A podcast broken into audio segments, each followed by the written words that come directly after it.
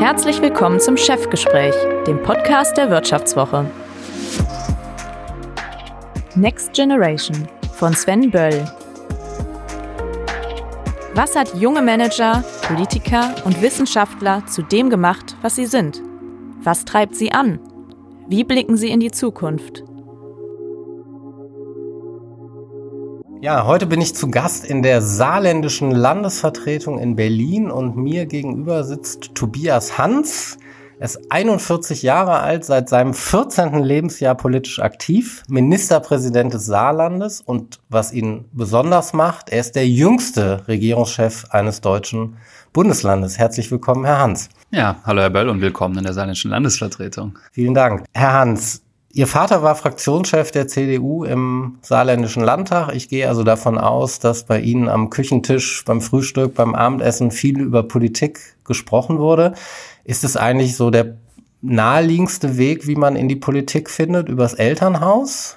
Ja, zunächst mal war mein Vater Lehrer, genauso wie meine Mutter. Und äh, von daher bin ich eher das Kind von zwei Lehrern.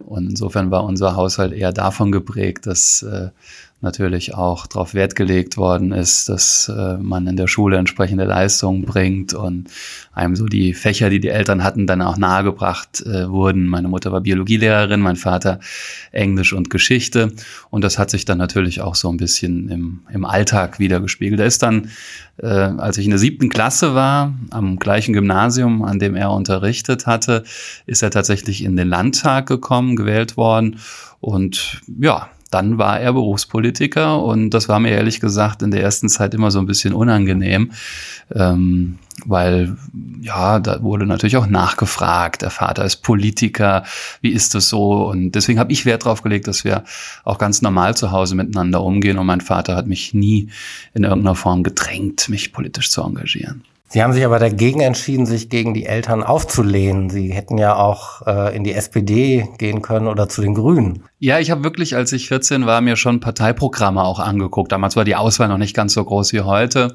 mancherlei Hinsicht zum Glück. Habe mir die Grünen auch angeguckt, das hätte mir gut gefallen, weil Umwelt, Naturschutz, das lag mir sehr am Herzen. Wir hatten allerdings vor Ort einen sehr aktiven JU-Ortsverband mit einer Menge cooler Leute, die auch Waldsäuberungsaktionen gemacht haben. Wir haben Nistkästen, Bauaktionen gemacht und das hat mir imponiert. Und außerdem gab es auch gute Partys. Und deswegen habe ich mich dann letztendlich auch für die CDU und die Junge Union entschieden. Redet Markus Söder, der bayerische Ministerpräsident, denn mit Ihnen auf Augenhöhe? Weil der ja wahrscheinlich ein saarländisches Abitur sagt, das ist wie bei uns ein Realschulabschluss, oder? Also erstens mal sind wir beide deutlich über 1,90 und insofern gibt es da eine klare Augenhöhe. Äh, aber auch ansonsten würde ich mal behaupten, ist das saarländische Abitur tatsächlich in der Reihung der, der Bundesländer weit oben, weil wir nämlich auch ein Zentralabitur haben im Saarland und daran auch festhalten. Sie haben nach dem Abitur dann studiert, 18 Semester und dann abgebrochen. In der CDU nennt man sowas Langzeitstudent und meint das nicht wertschätzend.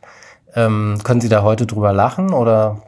Naja, es gehört zu mir. Also ich habe äh, immer Wert drauf gelegt, auch zu arbeiten und habe äh, im Grunde direkt nach meinem Abitur, nachdem ich Zivildienst gemacht habe, auch äh, in Jobs gearbeitet und habe mich da auch weiterentwickelt, dabei auch viel gelernt und eben auch studiert.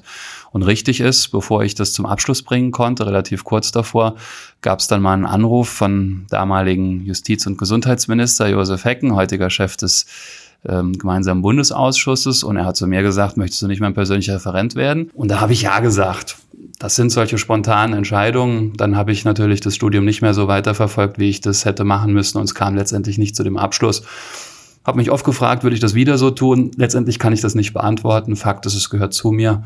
Und ich glaube, ich habe mir durchaus einiges auch erarbeitet an Erfahrungen und Dingen, die ich einbringen kann. Im Folgenden hören Sie eine kurze werbliche Einspielung. Danach geht es mit dem Vivo-Chefgespräch weiter. Wir alle erleben Tag für Tag die unterschiedlichsten Gefühle. Freude, Langeweile, Begeisterung, Abneigung. Wie wäre es, wenn Unternehmen auf das reagieren, was wir fühlen und etwas verändern oder gar Neues schaffen? Erlebnisse, die uns wirklich begeistern. Sie könnten Frust in Freude, Langeweile in etwas Aufregendes verwandeln. Denn das Business der Zukunft hat Gefühle.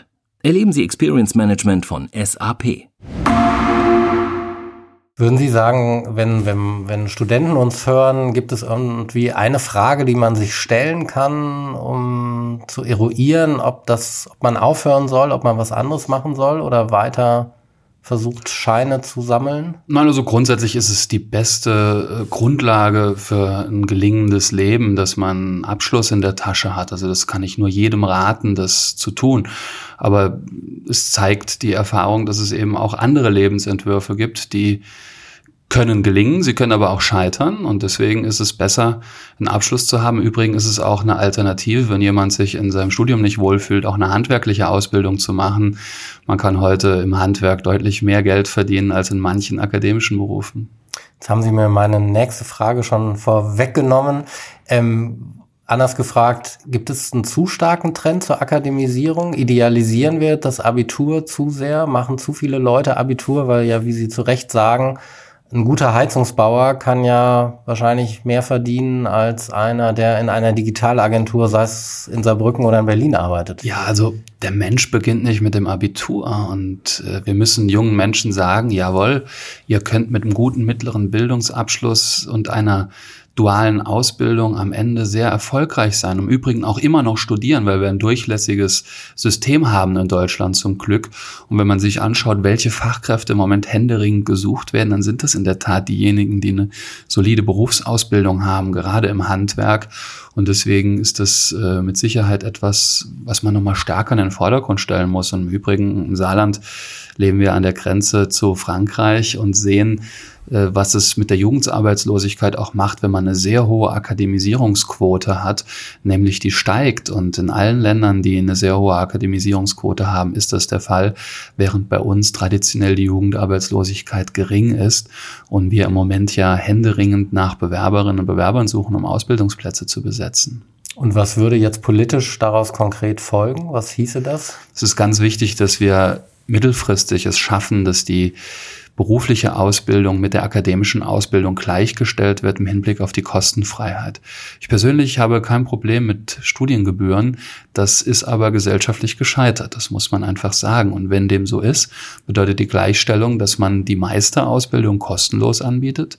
Wir haben im Saarland einen Meisterbonus eingeführt, der es jungen Menschen ermöglicht, Zuschüsse zu erhalten zu ihrer Meister- oder Technikerausbildung. Aber der Standard künftig muss einfach sein, dass diesen Menschen die Ausbildung auch kostenlos angeboten wird. Denn die Wirtschaft sucht händeringend nach diesen Fachkräften.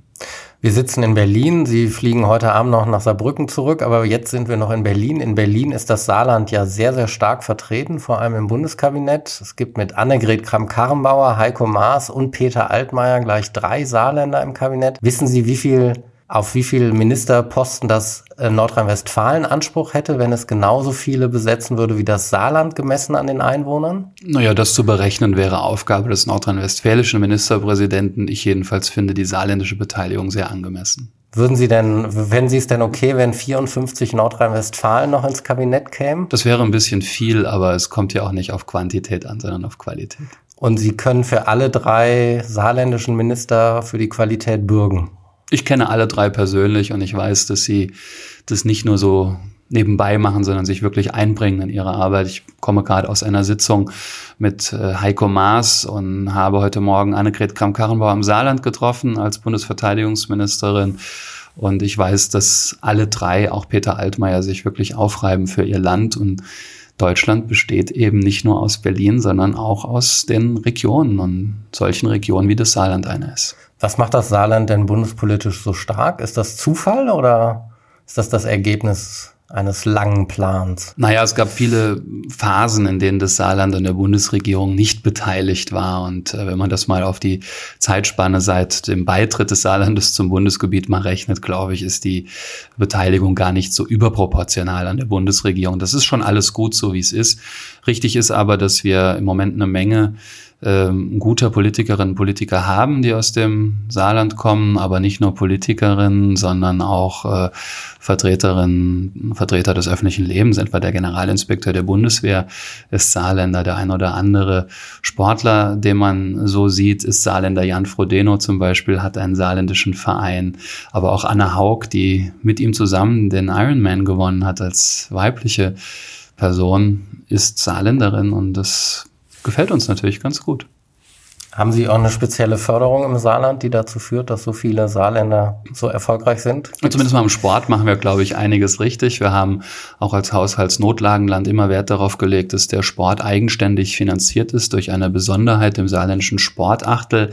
Das sind Einnahmen, die aus äh, der staatlichen Spielbank in den Sport fließen direkt und damit zum Beispiel dazu beigetragen haben, dass es ein beeindruckendes sportliches Leistungszentrum, ein Olympiastützpunkt im Saarland gibt. Und das ist etwas, worauf wir auch stolz sind. Im Übrigen äh, gibt es kein Bundesland, in dem äh, so viele Menschen ehrenamtlich engagiert sind. Allein 400.000 Menschen sind ehrenamtlich engagiert, die meisten davon in Sportvereinen. Das ist eine tolle Sache und macht auch einen großen gesellschaftlichen Zusammenhalt im Saarland aus. Und das hat auch was damit zu tun, in der Tat, dass bei uns die extremen Gruppierungen klein gehalten werden konnten in der Vergangenheit. Die AfD ist in vergleichsweise geringem Anteil im saarländischen Landtag vertreten. In allen Umfragen bestätigt sich das auch. Und die Volksparteien haben noch etwas mehr Rückhalt, als das andernorts der Fall ist. Es gibt ja kaum ein Bundesland, wo CDU und SPD noch zusammengenommen auch so stark sind wie im Saarland. Wie erklären Sie das denn? Also erklären Sie das mit dem gesellschaftlichen Engagement oder wie kommt das? Ist die Welt dort einfach noch in Ordnung? Naja, wir stehen auch vor großen Herausforderungen im Saarland. Das muss man der Ehrlichkeit halber sagen. Wir sind äh, ein Land, das immer wieder in große Strukturwandelereignisse gerissen worden ist. Zum Beispiel mit, durch den Ausstieg aus der Schwerindustrie, aus dem durch den Ausstieg aus der Montanindustrie, den Wandel hin zu einem Automobilland, was das Saarland heute ist. Man glaubt es kaum, aber in jedem dritten deutschen Automobil stecken eine Menge saarländische Teile aus saarländischer Wertschöpfung drin, sind äh, die äh, drittgrößte Autoregion, die es in Deutschland gibt. Und ähm, alle, die ein bisschen die Schlagzeilen verfolgen, wissen, da sind wir wieder vor einem großen Strukturwandel.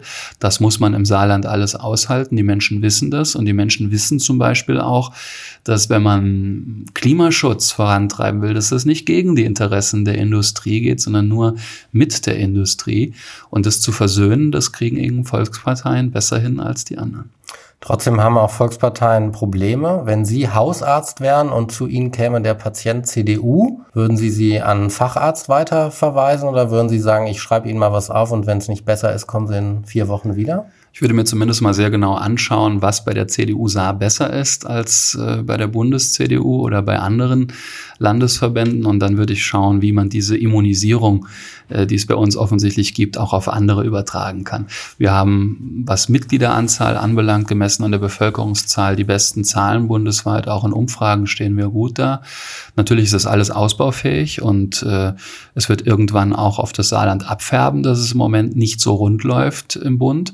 Aber aber der Bundesparteitag, den wir gerade in Leipzig hatten, hat ja zumindest mal äh, einen Blick nach vorne gerichtet und äh, könnte auch dazu beitragen, dass es uns bald besser geht. Aber eigentlich müsste es doch der Bundes-CDU seit einem Jahr besser gehen, weil sie ja die Frau, die schon die Saar-CDU erfolgreich gemacht hat, auf Bundesebene gewählt haben. Das Problem ist, dass wir in der Vergangenheit äh, in der langen Phase der Regierung auch zu wenig diskutiert haben in der Partei und auch nicht emanzipiert genug als Partei die Themen in den Vordergrund gestellt haben, die uns wichtig sind und viel zu viel ähm, Regierungshandeln im Nachhinein nochmal erklärt haben. Und das muss sich umkehren. Wir müssen Motor in der Regierungsarbeit werden als Partei. Wir müssen neue Ideen in den Vordergrund stellen. Ganz so wie es Annegret Kramp-Karrenbauer als Generalsekretärin mit der allgemeinen Dienstpflicht gemacht hat oder auch der Art und Weise, wie wir das Thema Migration nochmal aufgerufen haben und behandelt haben oder wie wir jetzt auf dem Parteitag das wichtige Zukunftsthema Digitalkarte auch äh, in den Mittelpunkt gestellt haben. So geht Parteiarbeit. Das geht aber nicht von heute auf morgen. Und natürlich muss äh, das, die CDU auch lernen, dass es unterschiedliche Besetzungen gibt in Regierungsspitze und Parteispitze. Wo würden Sie denn wirtschaftspolitische Akzente setzen in der CDU? Das ist ja auch immer die Debatte zwischen dem Wirtschaftsflügel und der Arbeitnehmerschaft. Wo, wo, würden Sie Akzente setzen, wo die CDU erkennbarer wird? Es ist ganz wichtig, dass wir von den Rahmenbedingungen her der Wirtschaft die Möglichkeit geben, sich positiv zu entwickeln. Und da sehe ich im Moment viele Hemmnisse mit Blick auf sehr lange Verfahrensdauern, die wir in Deutschland haben, sehr lange Prozesse, in etwa wenn es um Investitionen geht. Wenn Sie heute eine äh, ein großes Bauvorhaben haben in Deutschland, dann leisten sie teilweise 250 und mehr Unterschriften, um so etwas auf den Weg zu bringen. Das ist nicht mehr zeitgemäß. Deshalb müssen all diese Prozesse auf den Prüfstand gestellt werden. Ich habe im Saarland ein Gesetzbuch Digitalisierung auf den Weg gebracht, mit dem wir jetzt alle Verordnungen, alle Gesetze dahingehend überprüfen, ob sie für das heutige Zeitalter noch tauglich sind und auch Verordnungen und Bürokratie damit abschaffen werden, und zwar im großen Stil. Und das brauchen wir deutschlandweit. Deswegen bin ich froh, dass auch der Bundeswirtschaftsminister gesagt hat, er möchte Rechtsrahmen auch flexibilisieren, auch auf den Prüfstand stellen und auch in, im Rahmen von Zukunftslaboren testen, ob man mit weniger mehr erreichen kann. Und da biete ich mich als kleines Bundesland auch an, das in Deutschland auszuprobieren und auch zu experimentieren, auch auf die Gefahr hin, dass wir mal scheitern und am Ende daraus die Schlüsse ziehen werden. Ich glaube, dass das das ist, was die Wirtschaft braucht. Flexiblere Rahmenbedingungen, schnellere Entscheidungen und vor allem auch weniger Bürokratie. Also ehrlich gesagt, wenn ich sehe, dass der Bundesfinanzminister jetzt eine Bonpflicht für äh, Backwarenerzeugnisse und ähnliches einführt, dann sträuben sich mir da die Haare. In Frankreich zum Beispiel, unserem Nachbarn, äh, ist man im Moment gerade dabei, die Bonpflicht für alles unter 10 Euro abzuschaffen. Ich glaube, das wäre der richtige Weg. Da befinden wir uns, glaube ich, im Moment äh, in der falschen, auf dem falschen Gleis. Aber mehr Flexibilität für Selbstständige, für Unternehmer, weniger Bürokratie, das hat Friedrich Merz schon vor 20 Jahren gefordert. Und die CDU regiert ja seit 2005 mit. Warum hat sich da so wenig getan? Es wurden andere Schwerpunkte gesetzt, weil auch die Wirtschaft sich völlig anders entwickelt hat in den letzten Jahren. Jetzt aber merken wir, dass wir dringend auch den Jobmotor Mittelstand anwerfen müssen. Wenn man sich anguckt, wo in den letzten Jahren Arbeitsplätze geschaffen worden sind, dann war das nicht die Industrie, sondern es war insbesondere der Mittelstand. Deshalb müssen wir darauf Wert legen, dass sich auch neue Unternehmen gründen.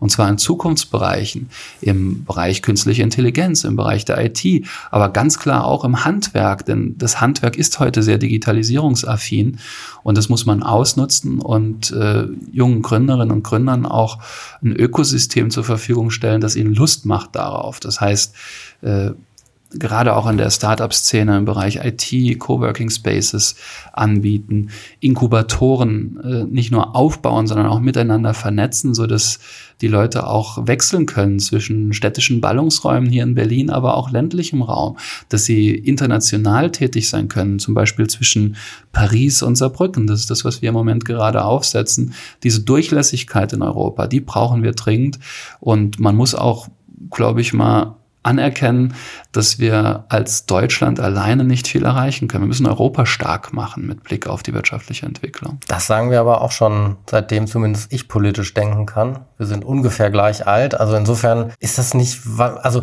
warum braucht es immer so lang, bis in der Politik eigentlich dann wirklich was passiert, gehandelt wird? Also wir reden seit Jahren über E-Government, man merkt als Bürger davon nichts. Wir reden seit Jahren davon, dass wir Europa stärken müssen. Wenn der französische Präsident Emmanuel Macron Vorschläge macht, über die man streiten kann, dann reagieren wir da jetzt nicht gerade konstruktiv. Warum, warum braucht alles in der Politik zu lange oder so lange? Ist eine Frage des Politikstils. Also mir ist es wichtig, einen Politikstil zu verfolgen, der auch umsetzt. Und dazu gehört natürlich, dass man Erkenntnis hat, was notwendig ist. Man muss dann aber auch schnell umsetzen. Da bin ich völlig bei Ihnen. Und da hatten wir in den letzten Jahren auch ein Defizit. Es sind wichtige Dinge auf den Weg gebracht worden, aber gerade in diesen Bereichen eben nicht genügend.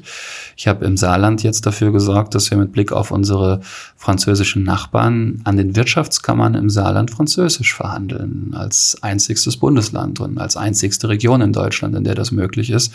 Und das wird sehr wertgeschätzt, gerade von Unternehmen aus Frankreich, die sich in Deutschland niederlassen wollen, weil sie dann Sicherheit haben, eben auch in Streitfällen in ihrer Muttersprache verhandeln zu können. Das ist ein Beispiel dafür, dass man Dinge auch schnell umsetzen kann. Ich habe äh, in 18 Monaten es geschafft, im Saarland ein ähm, Forschungslabor des Weltmarktführers ZF anzusiedeln mit Blick auf KI, auf Cybersicherheit. Ähm, und das ist schon was Besonderes, wenn ein Hersteller vom Bodensee sich für Saarbrücken entscheidet, um ein solches ähm, Lab aufzumachen. Ich habe äh, Symantec ansiedeln können im Saarland und jetzt kürzlich äh, gerade eine neue Außenstelle des BSI. Das ist, äh, glaube ich, ein starkes Ergebnis. Und deswegen ist das mein Anspruch, Dinge auch umzusetzen. Wann, was glauben Sie, wie lange dauert es noch, bis ich mich als Unternehmer ein Gewerbe anmelden kann, wirklich digital und nicht irgendwie was ausfüllen, ausdrucken und faxen? Und wann ich mich als Bürger irgendwo schicke ich eine SMS oder eine WhatsApp an irgendeine Handynummer und dann melde ich mich in Saarbrücken ab und werde in Berlin angemeldet. Wie lange dauert das noch? Also wir haben ja Vorgaben durch die vereinfachte und gemeinsame Plattform des Bundes mit den Ländern, die das äh, ja bis Anfang der 20er vorsehen. Die sind ja bald. Anfang die sind sehr bald, das ist quasi morgen, deswegen müssen wir da schon was hinbekommen. Ich mache mir aber schon Sorgen, dass wir am Ende bloß äh, die Prozesse an manchen Stellen digital gestalten. Für mich ist die Einreichung eines PDF-Dokumentes nicht Digitalisierung. Für mich ist Digitalisierung den ganzen Prozess zu digitalisieren. Ich will das an einem Beispiel mal sagen. Ich habe im Saarland jetzt zu Beginn meiner Amtszeit gesagt, ich will einzelne Projekte vorantreiben und habe identifiziert, dass der Bauantrag dafür ein gutes äh, Instrument wäre, das mal zu probieren. Wir haben zum einen jetzt mit einer unteren Bauaufsicht es geschafft, einen digitalen Bauantrag auf den Weg zu bringen mit Hilfe von PDF. Der läuft jetzt schon. Haben aber gleichzeitig gesagt, wir wollen den kompletten Prozess digitalisieren. Das bedeutet, es wird eine saarländische Cloud aufgebaut, in der ich alle Flächendaten verfügbar habe, in der ich auch alle Daten habe, zum Beispiel was Leitungsquerschnitte in der Region anbelangt, ob das ein Starkregengebiet ist, ob das ein Naturschutzgebiet ist, äh, welche ähm, Energiemöglichkeiten ich an dieser Stelle habe. Das kommt alles in diese Cloud rein. Und künftig kann dann ein Planer, egal ob er in Saarbrücken sitzt, in Köln oder in Berlin oder auch in New York, auf diese Cloud zugreifen, kann seinen Bauantrag dort mit Hilfe aller Daten, die er braucht für sein System, dann auch stellen. Und er braucht keine einzige Unterschrift, kein einziges Dokument. Das läuft alles über diese Cloud. Um diese Cloud planungsreif, einsetzungsreif zu haben, brauchen wir bei einer sehr optimistischen Zeitrechnung zwei Jahre. Das muss man wissen. Diese 24 Monate, um sowas zu digitalisieren, muss ich haben und das ist schon sehr ambitioniert. Von daher nur um mal so ein Beispiel zu nennen, wie der Vorlauf für solche Dinge ist. Deswegen ist es höchste Eisenbahn, das auch mit anderen Prozessen Aber zu tun. Aber das Problem in Deutschland ist, wenn Sie das dann in zwei Jahren erfolgreich gemacht haben, dann guckt Malu Dreier aus Rheinland-Pfalz und sagt, oh, das ist ja eine tolle Idee, die, die der Hans da hatte. Das machen wir jetzt auch, aber das machen wir selbst dann wird ja nicht die saarländische Cloud kopiert, sondern dann macht jedes Bundesland es wieder selbst und dann stockt es. Also ich glaube schon, dass es wichtig ist, Vorreiter zu werden in manchen Bereichen und man darf das dann auch gerne kopieren. Das ist dann was absolut Positives. Genauso bin ich gerne bereit, äh, auch mir andere Prozesse in anderen Bundesländern, die vielleicht schneller waren als das Saarland, äh, dann anzueignen und anzupassen. Zum Beispiel, wenn es um Bildungsclouds geht, glaube ich, wäre es nicht sinnhaft, wenn das Saarland ein eigenes Lizenzmanagement betreiben würde. Das macht keinen Sinn. Da sollte man sich an möglichst große Einheiten ranhängen. Da ist Bayern immer ein guter Partner. Das haben wir auch in der Vergangenheit mit äh, anderen Softwaren äh, so erlebt und das werden wir auch in Zukunft so machen. Idealerweise kann man das aber auch mit mehreren Bundesländern oder gar mit allen Bundesländern und dem Bund zusammen machen. Die bekannteste Saarländerin im Moment ist Annegret Kramp-Karrenbauer. Wird sie eigentlich Bundeskanzlerin? Wir haben auf dem Parteitag endlich die Fragen, wer wird wann was mal in den Hintergrund gestellt. Es geht jetzt um Inhalte. Und Annegret Kramp-Karrenbauer ist Parteivorsitzende und das steht genauso fest wie die Tatsache, dass Angela Merkel Kanzlerin ist und das bis zum Jahr 2021.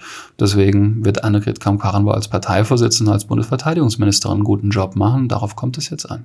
Aber eigentlich müssten Sie doch jetzt sagen, natürlich wird sie Bundeskanzlerin, weil als Parteichefin hat sie das Zugriffsrecht und das wird sie ja wohl nutzen, oder? Sie führt die CDU Deutschlands, das hat sie sehr deutlich gemacht. Da haben auch alle beigepflichtet. Es gab äh, Antragsberatungen, die das eindringlich gezeigt haben. Der Applaus hat es gezeigt. Und als Parteivorsitzende hat sie natürlich äh, das erste Zugriffsrecht, wenn es dann, wenn es soweit ist, darum geht, zu debattieren, wer Kanzlerkandidatin oder Kanzlerkandidat wird. Und es ist bei ihren guten Händen. Mehr gibt es dazu nicht zu sagen. Und wenn sie sie fragen würde, würden Sie ihr raten, das zu machen? Ich rate ihr, und das braucht man ihr nicht zu raten, weil sie das weiß, jetzt daran zu arbeiten, dass wir die Bürgerinnen und Bürger gewinnen und auch diejenigen zurückgewinnen, die ihr Vertrauen in die CDU verloren haben. Die Umfrageergebnisse sprechen da eine deutliche Sprache. Das ist jetzt die Aufgabe. Das geht nicht mit Personaldebatten, sondern nur mit Sachpolitik. Und ich finde, wir haben da einiges vorgelegt auf dem Parteitag, was jetzt umgesetzt werden will. Ich sage nur, Weiterentwicklung der sozialen Marktwirtschaft, Entlastung gerade auch von Mittelschicht, von Mittelstand und äh, Rückführung des Solidaritätszuschlages und zwar auf null, nicht auf zehn Prozent. Und ähm, mit Blick auf die Digitalkarte, Prozesse in Deutschland, ich habe es eben erwähnt, gibt es viel zu tun. Das ist jetzt Aufgabe der CDU. Das Saarland ist schön, aber auch relativ klein. Ihnen ist es aber noch nicht zu klein. Ach, wissen Sie, man kann wirklich den ganzen Tag wunderbar im Saarland unterwegs sein und es wird nie langweilig. Der Vorteil von einem kleinen Bundesland ist, dass ich wirklich viele Bürgerinnen und Bürger treffen kann, mit ihnen reden kann, wenig Zeit im Vergleich im Auto oder an anderen Verkehrsmitteln verbringen muss. Das ist was sehr Gutes. Und deswegen macht mir die Arbeit riesigen Spaß als Ministerpräsident. Und Sie haben keine, bislang keine Ambitionen, Ihren Lebensmittelpunkt nach Berlin zu verlegen? Auf gar keinen Fall. Ich bin mit Leib und Seele Saarländer und liebe es auch abends zu Hause zu sein. Das ist ein großer Vorteil, den man im Saarland hat, dass man viele Nächte zu Hause verbringen kann. Genauso muss ich aber auch sagen, habe ich natürlich den Anspruch, hier in Berlin mitzureden, aber als saarländischer Ministerpräsident. Und im Rahmen unseres Föderalismus reden Ministerpräsidenten ein gehöriges Wort mit hier. In diesem Sinne vielen Dank und guten Heimflug. Vielen herzlichen Dank, ich freue mich schon drauf.